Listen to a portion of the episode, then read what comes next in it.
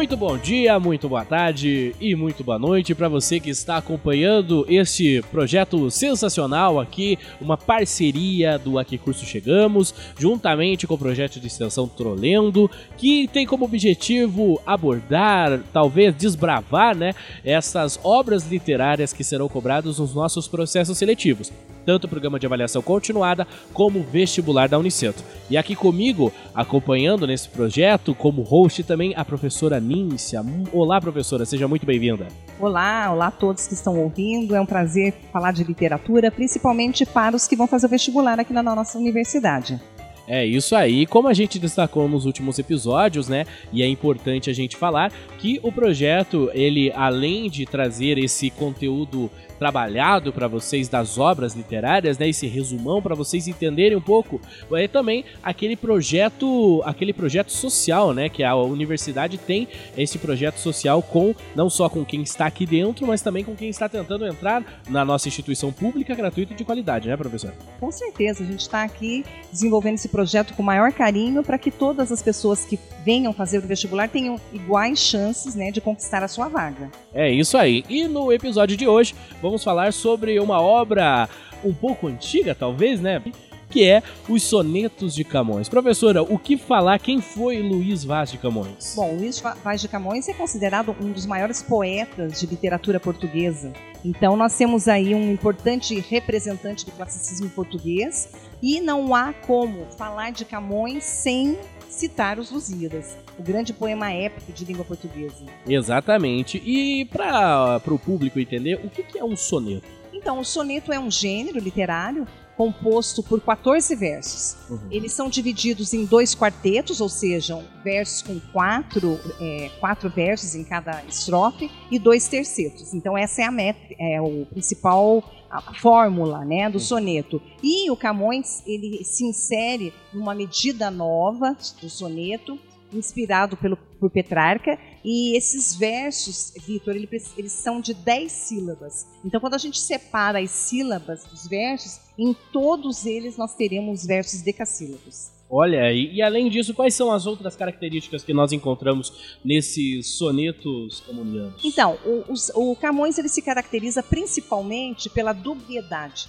pela duplicidade. Então, quando ele fala de amor, ao mesmo tempo que ele fala de um amor de alma, um amor todo emocional, por outro lado, ele vai enfocar um amor racional, um amor de pele, de contato. E também ele se considera um ser desconcertado do mundo. Esse desconcerto é com C mesmo, sabe? de não harmônico, é uma coisa é que ele não, não consegue viver nesse mundo que é cheio de coisas negativas. Não é algo que precisa de uma manutenção, é uma, algo que não tem a melodia, talvez? É, é, é um mundo que as relações entre os seres são desarmônicas, são desiguais, são trágicas. Então a obra dele vai se caracterizar principalmente por essa esse lado né, do desconcerto do mundo e esse amor é visto de uma forma, de um lado emocional e de outro é, irra é racional. Né?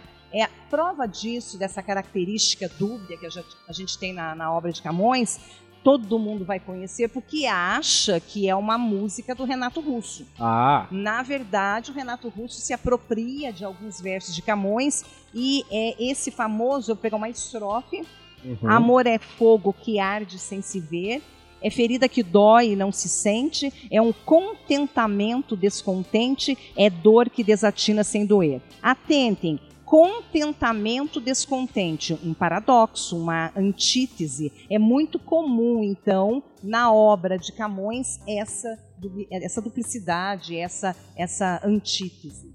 E qual é a temática que a gente pode encontrar nessa obra? Então, a maioria, se a gente fosse é, tirando a lírica que ele vai falar sobre a constituição da história de Portugal, ele via de regra vai falar desse ser desconcertado diante as vamos dizer as malvadezas do mundo, as incertezas do mundo e esse amor que ora bem num aspecto bem platônico e ora de uma forma bem racional. É isso aí. E agora vamos fazer aquele aquela coisa rápida, aquele remember. O que que o vestibulando precisa saber sobre a obra para poder se dar bem no vestibular ou no nosso programa de avaliação continuada? Primeiro, que é soneto. Dois quartetos e dois tercetos. Segundo, a temática de Camões. Amor, emocional e racional e o desconcerto do mundo. E lembrando que esses versos são decassílabos. É isso aí. Mais alguma característica? Não, a gente só não pode esquecer que é, com certeza alguma questão pode acontecer na prova, porque ele é um, um representante máximo da literatura portuguesa. É o representante máximo e o mais antigo, né, da literatura. É, do século XVI. Século XVI. Então, acho que com isso podemos decretar o ponto final em mais um episódio, não é mesmo, professor? Até a próxima. Até a próxima. Esperamos vocês como alunos aqui da nossa instituição. Até lá.